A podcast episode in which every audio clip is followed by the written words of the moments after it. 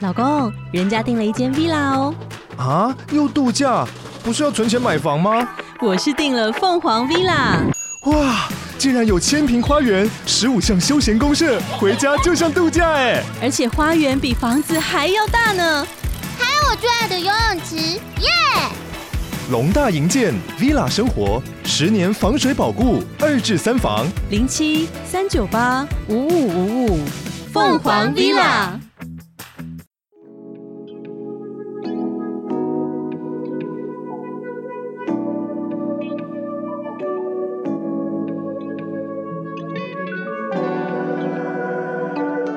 大家好，我是汉亮。大家好，我是迷津。听友的留言听友的留言，有一个听友在 Apple Podcast 上面留言啊，嗯包罗万象，富含知识性却不枯燥的好节目，谢谢你哦。他说呢，最优质的节目没有之一，每周最期待那量的更新。那我们会继续努力啦。嗯，还有一个留言啊，这个很有趣，是在 IG 上面，他是来私讯我的啦。他说我们可以讲出来。那韩亮和迷之音，你们好，他是从 Spotify 听到我们的节目，第一次呢跟自己喜欢的主持人留言啊，有些紧张。如果下面有错字或文法不通啊，要请见谅。我看你下面写的也都很通顺啊，很流哦 畅。很流畅哈。然后他说呢，他是一位艺术工作者，那所以呢非常需要听音乐跟 podcast 提神。前几个月呢，意外的找到我们节目。嗯，之后就深陷其中了，这样子。他说呢，除了休息之外啊，上班的时间几乎都是在听我们的声音在工作。还有刮胡说，放心，他还是很认真地有在工作这样子。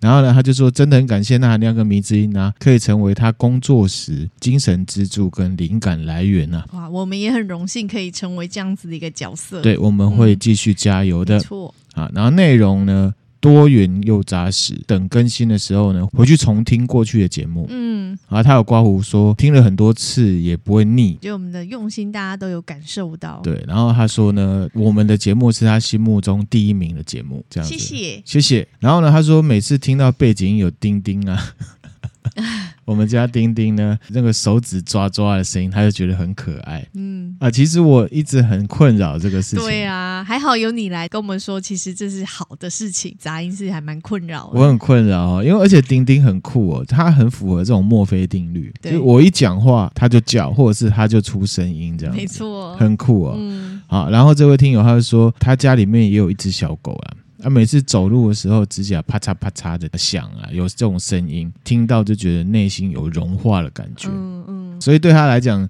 叮叮狗狗指甲抓抓是很棒的背景音 啊。很感谢你的包容，对啊甚至你还喜欢这样子啊，谢谢你。然后呢，他就说，不知道那含量跟迷之音会不会对动物们在演化的时候如何跟人类磨合啊，以至于人类开始不理性的成为这个毛小 孩惨死这样的主题，有没有兴趣？这样子，这个算许愿了、嗯哦。啊，然后他就说：“P.S. 如果这篇留言很幸运的被念出来的话，好，因为他的脸皮太薄了，希望呢可以不要提到他的名字跟账号这样子。好的，我们不会提到的。感谢呢，我们阅读到最后啦，祝我们一切顺心。那谢谢我也祝他呢一切顺心。谢谢你， 谢谢你的支持哈。哎、我有回他，就是说很谢谢他喜欢我们节目，啊，也感谢他的支持。那我们会继续努力。这有需要念哎、吗？我们都讲过了哈。对啊， 他提到的主题呢很有趣，可是呢，我需要研究一下，找一个切入点，什么样的心理学啊、社会啊、演化，或者是各种各种嗯的方式去切。我觉得我还需要思考，然后呢，还需要研究。要找适合，后续如果有对适合的主题可以带到的话，就会再准备这样。对，没错，没错，哈、嗯，谢谢这位听友。然后呢，我们现在要进入主题了。好，今天主题是什么呢？迷之音不知道嗯你知道吗哈，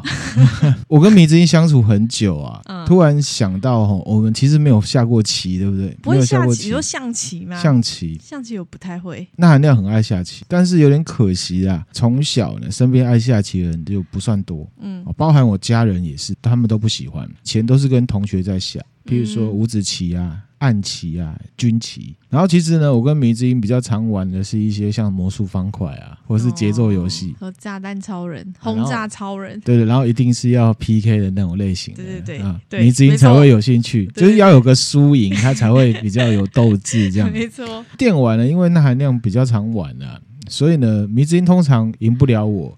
可是呢，有两种迷之音是很强，什么？一种就糖豆人啊，哦，当豆人，对不对？迷之音还有得过冠 我军要哦，得过冠军超级强的哈、哦！好意，那个我一自己次也是很意外耶一。次四十几个人一没起有玩，最满的时候可以六十个人，六十个，对就 Four Guys 对对啊对嗯啊！可能国外听友不知道什么是糖豆人，还还有一个是什么？什么？我印象比较深应该是 Street Fighter 吧，快打旋风是不是没有啦，我那个，那含量对这种一对一格斗游戏也不太擅长，米之音有乱拳打死老师傅过 我就知道你要讲这个，对啊那应。该就是偶尔打十场就一场不小心赢了的那种啊，，其实我觉得这种两个人互动，这种打来打去，那种斗志的感觉还不错啦。是不是？啊那其实我们讲远了啦，我是要讲军棋的，军棋哦，军棋是什么？一整盘，然后两个人坐对面，然后是用象棋来下用吗？象棋来下哦哈，好棋盘上面通常会写什么？楚河汉界哦，本来要讲《楚门世界》的， 你本来是不是要讲没有《楚门世我界》有？点无缺一是楚河汉界。符合汉界，没错哈。那其实这四个字呢，就是在指刘邦跟项羽斗争的过程，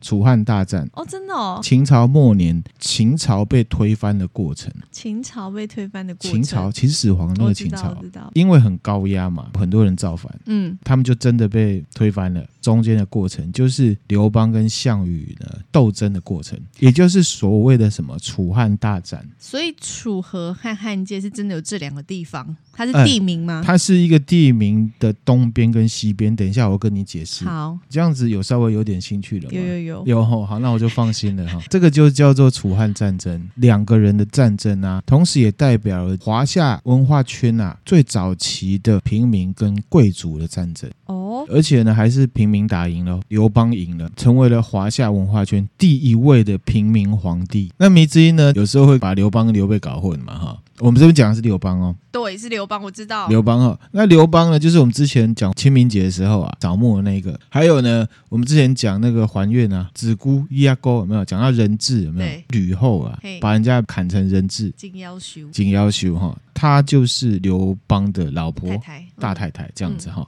正式介绍刘邦哈好。那刘邦呢，他是出生在呢西元前呢二五六年嗯，哦，西元前哦，古人啊呐，古人哈，汉朝嘛，真哈正的古人，真正古人。好，到西元前呢， 一九五年，他六十二岁。那其实他的出生日期呢有两种啦，那我是取呢比较长寿的那个。嗯嗯，然后呢，他字季，事实上他的小名就是季，就是说他还没出名的时候，大家都叫他季，嗯那就是老四的意思。确实呢，他有两个哥哥，一个姐姐，然后呢一个弟弟，所以他是老四，没有错。嗯为什么叫季？就是伯仲叔季嘛。伯仲叔季，他后来成名之后当皇帝了嘛，当皇帝就是要娶很多老婆，对不对？他有对九个老婆，哇，那以结果论，他生了十三个小孩，八个男的，五个女的。嗯，那老大呢，就是汉惠帝，哦，接班人就是是不是之前有讲说刘邦觉得这小孩怎么拱拱，有没有想要把他废掉的那一个，哦然后就汉惠帝。嗯然后呢，老三就是刘如意，嗯就是刘邦觉得比较聪明的那个。他是生于战国时代的楚国的一个叫沛县的地方，嗯那也就是呢现在的江苏省境内这样子，嗯等于是说它是横跨战国时代，战国时代的其他六国都被秦国给灭了，变秦朝，秦朝再灭掉，在内战，他在建立汉朝，经历了这么多，三个朝代，才六十几年就经历这么多对，，你也算看是历史的见证人，呃很乱，你看中国那时候多乱，很乱啊，对不对哈？乱世出英雄，懂吗？对，没错哈、他是呢汉朝的开国皇帝、嗯啊，也是呢中国历史上第一个平民出身的皇帝。后来大家会叫他沛公，因为呢他当了沛县的县令之后呢，整个事业往上冲。他会往上冲，就是因为刚刚讲嘛，秦朝很暴虐，大家在起义、起兵反抗。嗯其实也不是兵哦，是有一个西楚的英雄，就是项梁，加入了项梁的阵营，变成有 power 的诸侯之一这样子。嗯嗯，那可是其实反抗秦朝的这个行动一爆发起来，本质上是农民起义。农民哦，对，就是民众真的受不了嗯了，嗯贵族号召的话，大家都会靠过去啊，嗯，是不是就变成这样子？现在呢，用稍微懒人包的方式呢，介绍一下刘邦的一生。好啊，虽然用这种方式呢不太尊敬啦，给纳米哈、迷之音呢大概的印象好。小时候到年轻时代的刘邦呢，就是蛮自由自在的，比较像是兄弟的感觉，比较像兄弟的感觉，就是说呢，他没有正式的职业，无业啦，为人呢比较海派，很善于呢跟人交往。讲的好听是这样，比较实际就是说三教九流都有在行啦，玩弄啦。就是他没有工作，没有收入，还可以做这件事情，也是蛮厉害的吼。交际应酬都要花钱，那没有收入可以哦。年轻的时候，刘邦的爸爸就说他是无赖，指的就是说刘邦都没有拿钱回来养家啦，嗯对家里没有贡献了嗯哈、那就两个观点嘛，一种就说他是拢溜人，龙溜人，打混摸鱼嘛，嗯嗯啊，闲善度日。好、那另外一种呢，啊，因为他现在是皇帝嘛，就会说没有啦，你不懂啦，因为这个刘邦以前哈、就是一个豪迈的人，交友广阔，为人海派，所以呢，嗯成就了他成功的事业。啊，就两种说法，就是看大家成挑一种，对，挑一成种王败寇啦。哈。对，后来确实也是因为他的这些三教九流朋友的关系呢，他就在沛县呢当亭长了。嗯沛县呢，呃，有一个地方叫泗水亭的亭长了。那这个亭长的意思，大概地方邮局的局长、地方派出所的所长两个功能结合起来。以前那个时代的一个职位，居然是有邮局兼派出所的功能。驿站的概念啊，哦哦，对所以有驿就站的概是要念送东西、运送东西，然然后后还驿要站保护这样。这驿站就有点像是邮局啊。嗯，好懂懂懂。刚刚讲到他这个朋友很多嘛，在沛县呢，他有一些同乡、地方兄弟啦，嗯好很多个。可是比较主要的就是刘邦、萧何、曹参跟樊哙这四个黑暗兄弟里面的萧何啊，后来还当了汉朝的第一任宰相，曹参还当了第二任宰相。跟对人 了，跟对人了哈，这边就出来一个成语，这大家应该有听过，就是呢“萧规曹随”嗯啊，“萧规曹随”呢，就是比喻说后面的人依循前面的人定的规矩来做事。那其实也可以代表说，呃，萧何是一个蛮有才华的人，曹参就跟着他做。嗯，这边呢，一个斗知识呢分享给大家。好，刘邦是怎么踏入政坛的、哦，变成政治人物嗯的、哦？嗯嗯，我从他小时候开始讲，就是小时候刘邦他有一个偶像叫做信陵君，信陵嗯君，，对，因为他是战国时代出生的嘛，那战国时代还有魏国啊，那这个信陵君就是魏国国王的小孩，嗯，好人称呢魏公子。可是呢，刘邦还没有成年的时候，魏公子啊就死掉了。之后呢，魏公子以前呢、这个门客有一个叫张耳的人，他也在呢招揽门客。第一偶像没了，那我去跟曾经跟偶像的人工作好了，哦，投到张耳的门下去当门客，嗯，甚至跟张耳变成好朋友哦。门客是什么？门客呢，又称为食客，食客，吃东西的食客，哦对，食客，春秋战国时代很兴盛的一种职业，就是说当时的一些有钱人或贵族啊，他为了提升政治地位或者是社会地位呢，招收自己国家或别人国家的人才，嗯，供养他们。这食客就有点像是雇主的私人的部下，不受朝廷官职，也不受国王的指使，甚至国王可能也不认识他。哦，就是有点私人企业储备干部的感觉嘛。没事，我就养你这样子，才能五花八门啊，很多种。反正老板看喜欢就可以。比较厉害的帮老板出计谋啊，国王给你出了什么题目不会写啊，回来叫门客写。养写手的啊感，觉你，写手就是嗯食客嘛，哈、嗯或者是说去到其他国家呢去做一些游说、做嗯生意、唱歌跳舞、保镖，或者是当杀手、偷东西，也可以，也嘿行。逗这个老板开心，也可以当门客。所以呢，其实门客就是一个花八门的五花八门职的、业嗯哈，一个职业哈、其实很早以前我们在分享懒蚂蚁效应的时候，就有提到孟尝君啊，下面有食客三千，有没有？组成分子很复杂嘛，嗯有厉害的，也有来骗吃骗喝的这样子。刘邦三十一岁的时候，魏国灭亡了，所以呢，刘邦就失业就回家了，回家继续拢溜人这样子。嗯后世呢，就一般认为说刘邦啊。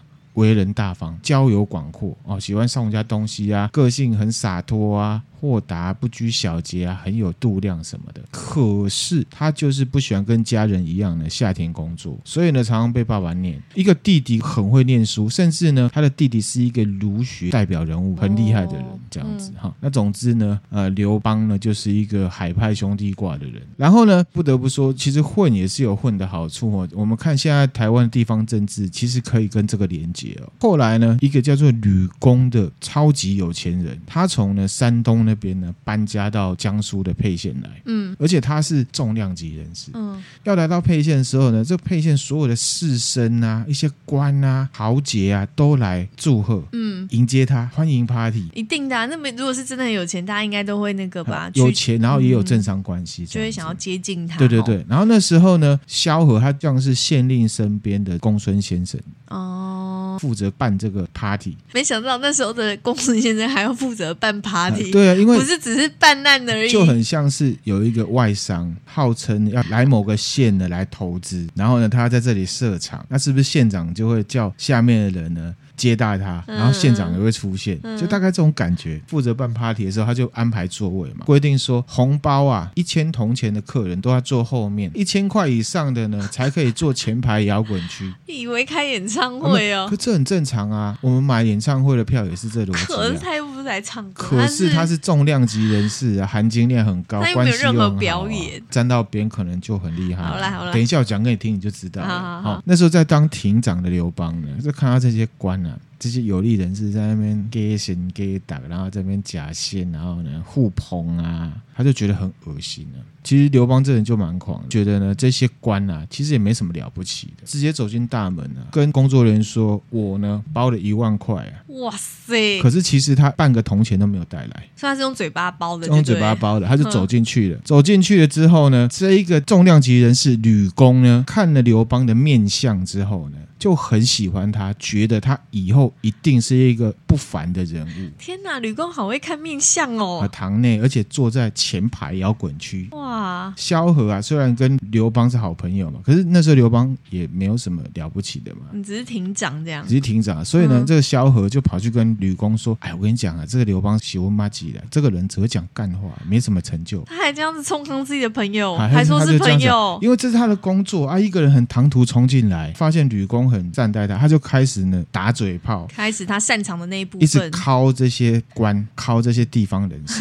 个性就是没什么礼貌，讲话大炮嘴，白目。也有点白目，可是就是有人会喜欢他。确实，现在有些老板也会喜欢这种啊，喜欢这种哈对，所以呢，吕公呢跟刘邦讲说，我呢很会看面相，从来没看过你这种相貌不凡的人。我有一个女儿啊，叫做吕雉，哦，他就是吕雉的爸爸，所以吕雉呢其实是地方土豪的女儿，哇塞，那你就知道为什么她会起来了。嗯，有黑暗兄弟之外，她还有还有一地个方的对土豪的支持，就是老婆家世背景很很靠得住，对，没错。好、他就说呢，我希望你可以娶她当老婆，甚至事后这个吕公的老婆啊，也就是刘邦的这个未来丈母娘，她很生气，她说你这么疼你的女儿。你还说过你要给她嫁一个好丈夫，原本的沛县的县令对你这么好，你不愿意把女儿嫁给他，你反而嫁给这个龙溜人的刘邦哦。嗯，这个吕公就很大男人，他就说女人家懂什么，就讲那时候这已经些。这样，他就讲钱都我赚的，你对那对边对管对什么你给我管？闭嘴之类的对哈。吕雉十六岁的时候嫁给三十一岁的刘邦，所以他们差十五岁。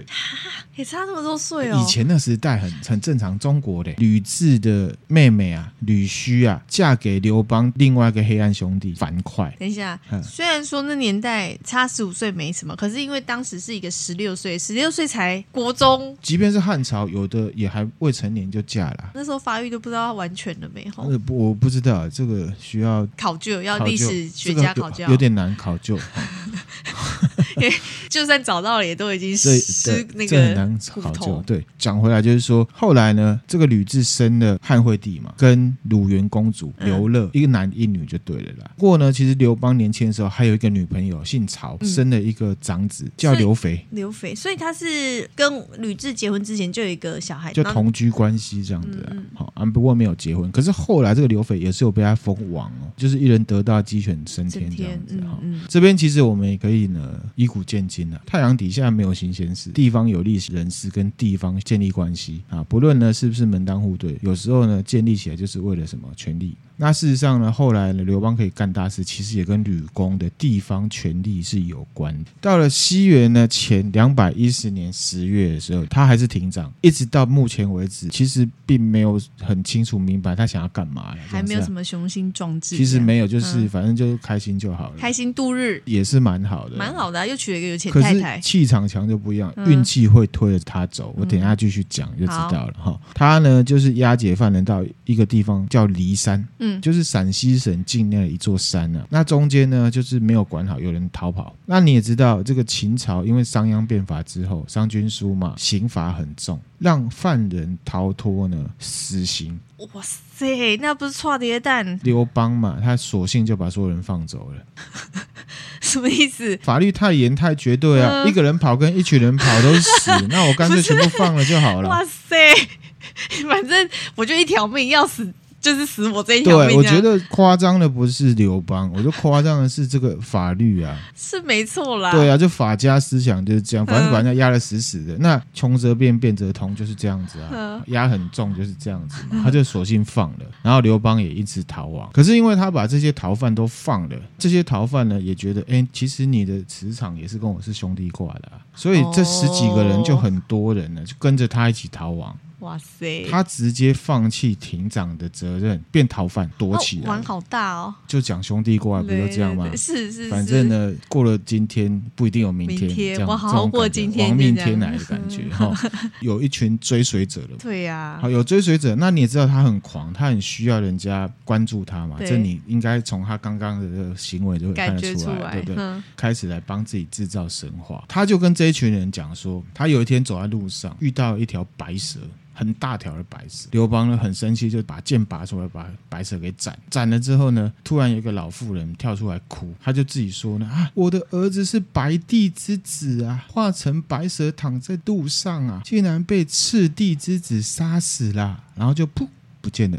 嗯，哦，他自己跟人家讲的哦，自己讲，那其实这个白帝也是有考究哦，秦始皇的祖先秦襄公呢，自己就有讲过，他是白帝的后人。哦，他讲这个故事就是说，他可以干掉他们，制造了这个神话嗯传出去。这个故事的名字叫做什么？斩蛇起义，怎么样？对很厉害哦，很厉害啊那时候很会玩弄这种这人种宣心人心跟这个嗯宣传伎俩哈，很传奇啦。可是我们现在回头看，拿掉这些传奇色彩之后，应该就可以了解，这就是以前的这个政治宣传的伎俩嘛。嗯，而且嗯，呢，是利用迷信的做法，因为那时候大家都是农人，教育水准很低，对，而且讲那些事情也没办法去求证，当然啦、有可能这个事情是真的，说不定它真的是龙变了也不一定了哈。毕竟我们也说过很多都市传说啊、灵异故事嘛，哦啊，好吧，是真好吧是假呢？这个纳米听友呢自己听了之后自己考量嘛。嗯，刘邦啊，他在逃亡的时候啊，住在芒砀山。芒砀山呢，就是位于呢现在的河北省永城的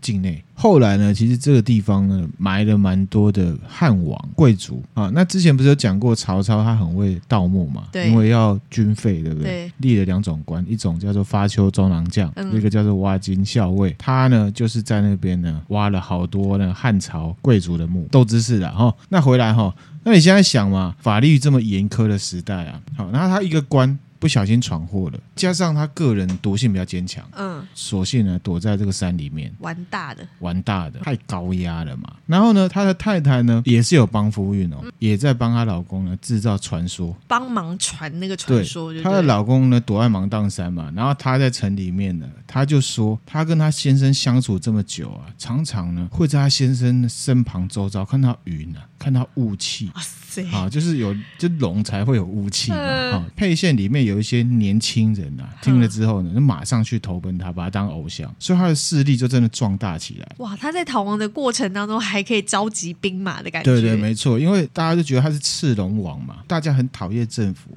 支持者有没有族群就扩张到好几百人，在山上啊，你想好几百人要不要吃饭、洗澡、睡觉？要啊，本来是逃亡，后来呢变造反，对不嗯对？讲的好听是起义，可是其实他躲在山里面呢、啊。讲实在话，如果没有起义这件事情，他后面有可能就会变山贼了。嗯嗯嗯，那、这是我个人看法啦，哈，这也看出来，其实当时这个秦朝的律法蛮严苛的，嗯，然后人民呢是真的蛮好骗的，这因为就是政府把人民逼到一个地方，他就会找另外一个势力去投靠嘛，也很好骗啊，就说他赤龙王，就相信这嗯 这样，样也可以哈。刚刚讲到当时的社会氛围啊，人民是对秦朝很不满的。嗯之前商君书就有讲到，商鞅变法之后，人民被压得死死的，而且政治体制呢是中央集权，地方官吏呢也没什么权利，人民很苦。再加上那时候秦朝呢政府呢连年的呢发起了大型的徭役，徭役，跟大家分享过，古代啊的税有一种是缴钱，嗯，有一种是以工代税，哦，就是徭徭役哦，他们那时候做什么？因为你知道秦始皇建长城嘛，所以他就召集了非常多的人呢，去北边建长城。所以死了很多人，嗯甚至秦始皇死后还是继续在建啊。嗯然后呢，还有一个就是我们知道秦始皇曾经叫徐福去东边找长生不老哦药嘛。哎，对对对，都市传说说是到日本去的嘛，嗯不敢回来，也是好几千人去，也是徭役这边抓去的。哦再来就是说，政府也曾经呢招了很多这种单身女性啊，去到百越。百越就是南方，对他们来讲呢，就是蛮荒之地，哦甚至福建、广东、广西这些地方都称为百越啊。那时候就是没有建设开发的，大家没有钱，然后呢又被你们抓去，反正你叫我干嘛就干嗯嘛，叫他去死我就要去死。所以呢，其实大家很不满，然后什么连坐法一大堆的，有没有。正所谓呢，乱世出英雄啦，哈、嗯，刘邦来了气场强了，气势如虹，他才逃亡没多久呢，外面就出大事。在西元前两百零九年，秦二世刚登基，那时候刘邦四十二岁，躲在山上差不多一年，然后就有两个小官，一个叫陈胜，胜利的胜，一个叫吴广。广东的广也是带了这些义服服政府徭役的人，嗯嗯，从 A 地要到 B 地呢去服役。结果呢，因为下大雨迟到了。依照秦朝的法律呢，军人召集义夫啊，如果迟到的话，误其则斩，又是要死斩。哼好，所以呢，他们就直接率领这九百个义夫，有没有哇？塞，九百个，安徽省的宿州这个地方啊，大泽乡直接农民起义，称为什么大泽之变。然后上面又有个西楚起义，整个国家就修起修来起。来，到处就开始内乱。这个陈胜呢，也是蛮厉害的，他也学刘邦，他就学刘邦哦， 当官的都很会玩这招，是不是？而且他有结合当时的一些都市传说。嗯我跟你讲他是怎么弄哈。好好，当时呢，除了民不聊生啊，秦朝压榨百姓之外，其实也是有一些头条新闻，让民众呢很不开心，不得民心呐、然后私下会议论纷纷。第一个呢，就是说秦始皇的长子叫做扶苏啦，因为朝廷里面的这个权臣啊赵高，一个叫李斯，赵高就是指鹿为马那个，嗯，他们呢要挺另外一个人，现在的秦二世，所以呢就发动政变把扶苏给杀了。哦，民众嘛，发挥了斯德哥尔摩情节，觉得很同情他，觉得他不该死，觉得应该他当皇帝才对。哼哼，本来是秦国的人是这样觉得。对，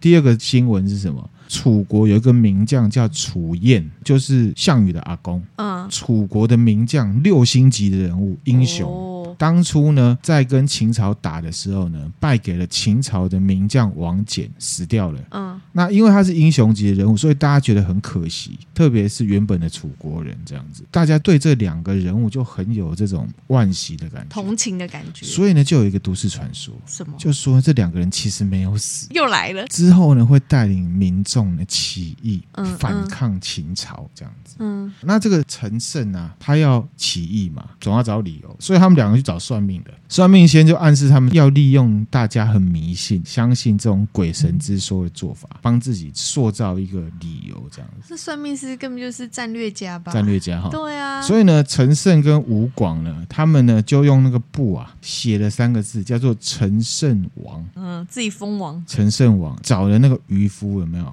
捕鱼？不是用渔网对捞起来吗？嗯他就把那个布啊塞到那个鱼的肚子里面，然后然后呢，鱼吐出来有人去买了鱼来吃，吃了之后看了这个布，哦，什么是陈胜王？难道就是之前讲说要造反的那个陈胜吗？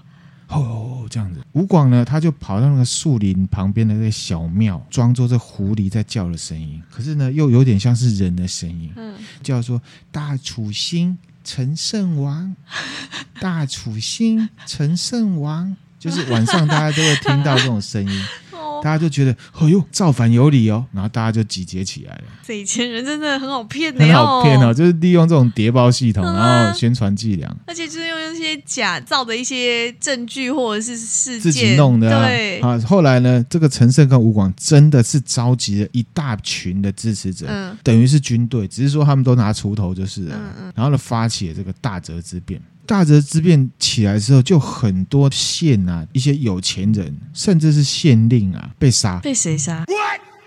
农民起义啊， 哦，就农民起义杀啊的是官啊，我当然是杀官啊。哦哦，好好，我以为是又有谁又要跑出来，被杀。另外有一些县令呢就不想被杀，所以呢他们就直接加入这个阵容。哦就是这叫什么？就是抵抗不了，就只好跟你当朋友，嗯或者是说这里我撑不住，我直接翻过来变成造反。对，跟你变一国的，沛县的县令呢很害怕，怕自己被杀，对所以呢他就想说，哎，我们要不要来呢？响应这个陈胜啊。这时候他旁边公孙先生啊，就是萧何啊，嗯还有这个狱卒，就有点像法警的感觉哈、跟县令说，你会害怕，不然的话，我们找那个胆子最大的回来帮你做主意。哦，赤龙王，叫回来之后呢，县令反悔，不让刘邦进来这样子。嗯然后呢，刘邦呢就率了这个上百人在沛县城外呢写那个信啊，射箭进去，里面的人去杀县令哇塞，啊，真的县令就被杀了。哇塞，他这样子这么有号召就里力应，外合啊，很多人就推举呢刘邦当县令，嗯，他就变沛公了。马上有三千人的军队，建立了一些势力，就变成是一个地方有 power 的军阀了。嗯，嗯啊嗯，，那中间快转哈，因为他有影响力了嘛，投奔楚国的项梁。嗯其实项梁就是刚刚那个项燕的儿子嘛，对大英雄的小孩对，嗯他又是贵族，有钱嘛，是不是很有号召力？刘邦就加入他，一起来起义这样子。所以秦二世这时候就是随便大家弄就对，他也没有什么 power，没什么能力去，因为其实哦，民乱这种事情很可怕，从这些官吏的反应就会看出来，为什么他没有办法马上扑灭？因为这些官吏要不就被杀，要不就加入他们，加上是中央集权。中央集权的意思就是说什么命令呢都要都要中从央下上，面，嗯，懂。如果中央没有下令，他们也不会，等你已经翻了，那下令也没用来了。不及了主要的这个军事威力也都在中央嘛，嗯，所以民乱才会这么容易起来。嗯，加入了项梁的行列之后呢，它里面就有一个以后的很强的对手，就是项羽。项羽，对，就是项羽哈。那项羽这边介绍一下哈，项羽就是项燕啊的孙子，嗯，从小呢就不喜欢读书，舞剑啊、练剑啊，他都是学个大概，随便看一看，嗯，就是没有定性。叔父啊，项梁啊，很生气，就说、嗯你怎么可以这样啊？这个没有定性，你这样子没有办法成干大功。事可是项羽就回嘴了，他就说呢，读书写字啊，只要可以记住人的名字就好了啦。那你学剑呢，只能跟一个人对敌，你再厉害一次杀一个。要学学那种一次杀上万个人的，嗯，他要学的是什么？是什么兵法。你不要看他这样，他后面是真的很厉害，他打仗真的是常胜军哦。比方说后面这个巨鹿之战啊，项羽带了五万大军，有没有击败了秦军的四十万大军？好强哦，他是真的，的很强，而且他是英雄人物，据说他力气很大，人生胜利组的感觉。而且呢，历史上传说啦，嗯，他是重瞳。重瞳人我，们以前看过双瞳，有没有？对，哦，你说它他有两个瞳瞳，孔，面相上面啊，传统文化里面一般认为重瞳就是有帝王的嗯，帝王像这样子哈。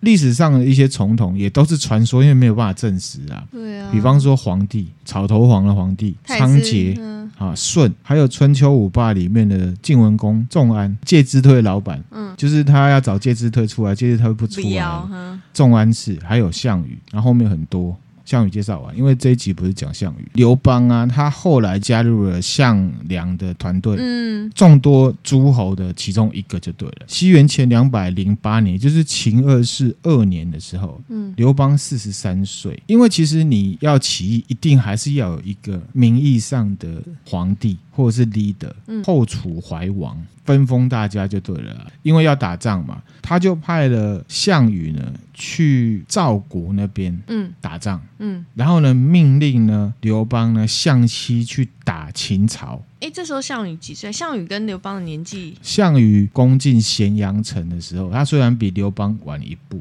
二十五岁，所以他比刘邦年轻年轻很多，多对，十五岁而已，然后他哇塞死的时候只有三十岁，啊，他被当成是英雄了。整个氛围跟刘邦就不一样，刘邦比较像枭雄了。哦，然后继续讲，好嗯后楚怀王还跟所有的军阀说呢，不管谁，只要呢能先攻进去关中地区，就是现在的渭河平原一带，在那时候那个地方是经济中心，整个中原地区的经济实力有百分之六十都在这里，嗯就是最重要的区域。鼓励大家说，你哪一个诸侯可以先打进去关中，也就是接近秦朝的青藏地区呢，关中王就让你做哦，最肥的位置。嗯嗯嗯，因为秦朝的军队还是很强大，所以呢，所有的军阀呢觉得没有胜算，打没有什么好处啦，都不想去。嗯，可是呢，因为项羽呢，他想要报他叔父项梁的仇啊，因为项梁打仗的时候被秦军给杀了，非常的有意愿要去打这个秦朝。可是呢，后楚怀王跟其他的诸侯都觉得不可以，因为这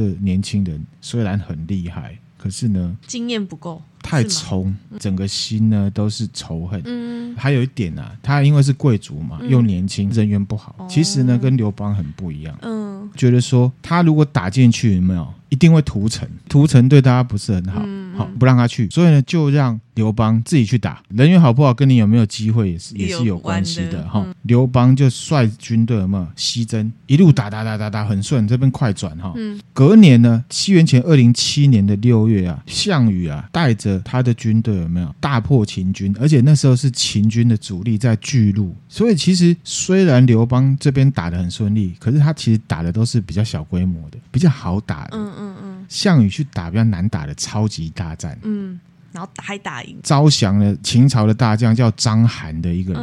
即便他打赢了，可是那时候呢，刘邦在西边打得很顺，其实就已经攻入心脏刘邦还是有进去就到攻进去关中，关中了。攻进去之后呢，你像这些哦，这些官很可怕，觉得形势不对，赵高马上把秦二世给杀了，自己杀皇帝，派人去跟刘邦说，他愿意呢割地给刘邦，请刘邦不要杀他什么什么的。政治就这样腥风血雨，没有什么仁义道德。讲实在话哈，刘邦听了说、啊，这一定有问题，因为他知道这赵高哈不是什么好东西，不是，是什么好东西，很奸诈啦，搞不好比我刘邦还诈。嗯嗯，好、就不答应，然后还杀死了秦军的使者，反而呢加快了前进的速度。嗯这时候张良啊给他建议，他就说你不要硬打，我们还有很多方式，比方说呢，现在他们的军队也开始动摇了，我们可以用其他方式什，么不用打方式嗯，行贿。哦，用买的去，行贿这些武官上面的一些秦将，嗯，然后有些是用偷袭的，嗯，势如破竹，噼里啪啦噼里啪啦，攻破秦朝的这个门口。因为胡亥被杀了嘛，后来这个子婴啊，他自己降级，他就说我不要当皇帝，我当王就好了。然后呢，杀赵高，子婴自己开车哦出来投降。刘邦下面的将领都说要杀，要杀。要杀，可是呢，刘邦就很会。我猜想他应该理解，这些子民虽然很讨厌秦朝的压榨，可是大家都有斯德哥尔摩情节，认为皇帝不可以杀，所以他就没有杀，只把他俘虏起来。嗯，很聪明。收买，到这边为止呢，西元前两百零七年，刘邦四十四岁的时候，历史上开始计算，这里就是汉朝元年了。从这边就开始算了，对，就算是了哈。可是事情还没结束，嗯，因为还有项羽。呃，先讲刘邦这边哈。好，刘邦他进到秦朝皇宫啊，非常的富丽堂皇，好棒哦！所以他就马上要住进去，要享受荣华富贵。嗯嗯嗯，辛苦了这是那么久，这时候他下面的一些比较聪明的人，像樊哙、张良，制止他，治他，老板嗯汤，原因因为是事情什么。还没解决，仗还没打完呢、啊 他已你经觉主得要的敌人不是秦嗯秦朝啊！你现在马上住进来，民众怎么想？你就是只想爽而已，跟这些皇帝有什么两样？嗯嗯他就听话了，他就回去住在军营里面。嗯，然后呢，萧何就从这个秦朝皇宫拿了秦朝的地图，还有所有人的户籍资料。嗯，他真的是很棒哦。他因为以后要建立朝代，所以需要这些户籍资料的。嗯刘邦他就在咸阳附近啊，建了这些首都的民众。嗯，就跟他们说呢，我知道你们呢忍受这个秦朝的严苛的法律很久了，那我跟你们呢约法三章，把呢所有的严苛法律呢都废掉。原本呢当官的呢继续当，我照你们这些秦朝人就是要开始拍马屁相管理，送礼给他，他也都不接受。做这些事情受到秦朝人、秦国人的爱戴，开始民心就开始往他那转边向去。他了，不会打仗没关系，可是他很会做人，公关手段很好。懂民心啦，，对，那这一段呢，衍生了一个成语“斗之士”，约法三章。你刚刚有讲，就是对这是成语的来这源，个成语是来源就是我跟你们约法三章。那哪三章？历史上有不同的说法。第一条是杀人者死啊，就这个就取消的意思嘛？哦，杀人者死，哦，好好，不准杀。不准杀人，在我眼皮底下有人杀人，我就杀你。但是不包含他自己的军队。 他真的没有屠城，就说他收买人心了，他还屠城，他怎么收买人心啊？没有，我你就这想个说逻，辑很不冲突是哎、我的意思是说，他的约法当中说不准杀人。那他自己如果因为要打仗，比如说他后来跟项羽这他样子，已经攻进来了，军队都已经缴械了，剩下民众了。哦，好吧，对好对，对，是这样子。你有好看过《投名状》，你还记得吗？哎，我看过投名状啊。军队在打而已，民众好好嘿啊， ，OK，如果是我外面势力要打过来嘞，他可以讲的约法三章就是说我不会杀你们，就是民众，他不会杀就是民说众嗯对我来讲，杀人者死。然后我废除了很多秦朝的一些很严苛的律法，好好对，知道， 嘿，而且那时候的人只在乎自己了。嗯嗯，那是因为你现在知道外面还有项羽嘛，对 对是不对，是？大家一定会想说，哎，项羽那他杀项羽，哦，就有幕僚跟这个刘邦说，哈，秦国啊很富裕啦，而且他们这个地形啊嗯易守难攻。听说呢，外面这个巨鹿大战啊，项羽已经打赢了，而且他还招降了这个秦朝的大将啊章邯啊。嗯嗯，项羽已经跟这个章邯交换条件，派章邯来进到关中，哦要让章邯称王。章邯一进来，你就没办法称王了啦。嗯嗯，所以呢，你现在要做的不是爽而已，好、还有另外一个敌你要人赶快呢去守住函谷关，不能让其他的诸侯进来。西元前两百零七年十一月中旬，一个半月后呢，项羽就率着诸侯的联军呢进到函谷关。听说这个刘邦啊，已经进到关中，而且还守住了函谷关，没有很生气，他马上呢下令一个叫英布的人，嗯，攻函谷关。哎，你笑什么？英布这个名字很对，英布，等一下我会讲哈、嗯攻这函谷关，半个月就攻破了。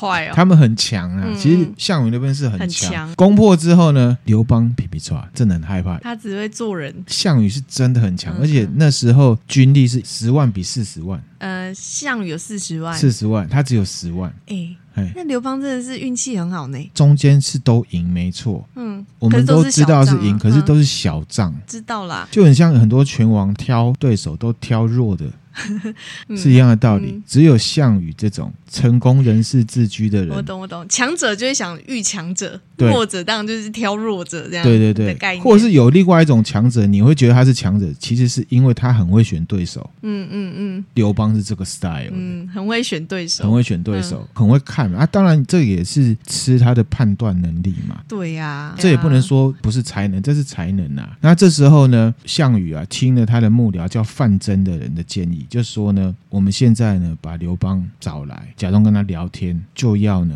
杀了他。杀他。鸿门宴，对，就是鸿门宴哈。鸿门宴举办之前啊，项羽的阵营里面有一个叫项伯，跟张良是好朋友，哼，他还私底下跑去呢哎，呦跟张良说：“你赶快跑，通风报信哎、刘邦他们完蛋了。”跟张良讲说：“你赶快跑。”他是因为他认知，即便刘邦他们知道也活不了了，哦，叫张良你赶快跑，跑不然的话一定会被乱军杀死。张良呢，还是反过来请这个项伯呢，请他去跟项羽说不要打。鸿门宴的部分呢，我们就下集再讲。好的下集呢会带出呢很多的斗智史，嗯还有有趣的东西，也可以让我们知道一些做人做事的一个奸巧小伎俩。哎呦，分享的内容就到这边啦。那刚刚约法三章，对是不是只讲了一章，就是不能杀人？依照荀岳在《汉纪》里面的说法呢，约法三章：杀人者死，伤人者刑，及到底罪。杀人处死刑，嗯伤人跟抢劫、偷窃的呢，依照犯罪的轻重而判刑。就是说，他会依照犯罪的轻重，意思就是说，其实他已经导入儒家思想了。哦，啊，因为以前法家就是，反正你犯罪我就死对啦。对对，懂。啊好，那、这边就是会有一些轻重，就是儒家思想导进来的，嗯嗯这样就是把人的因素加进去嗯了。嗯，好、懂大。概是这样子嗯哈、好那我们今天分享的内容就到这边啦。哎，那集到底罪嘞？因为断句的关嗯系 因为你刚刚说杀伤人则刑嘛，其实就是这句话：杀人者死，伤人即盗，抵罪。嗯哦其实它是断句的问题。哦，那我们今天分享的内容就到这边啦。好的。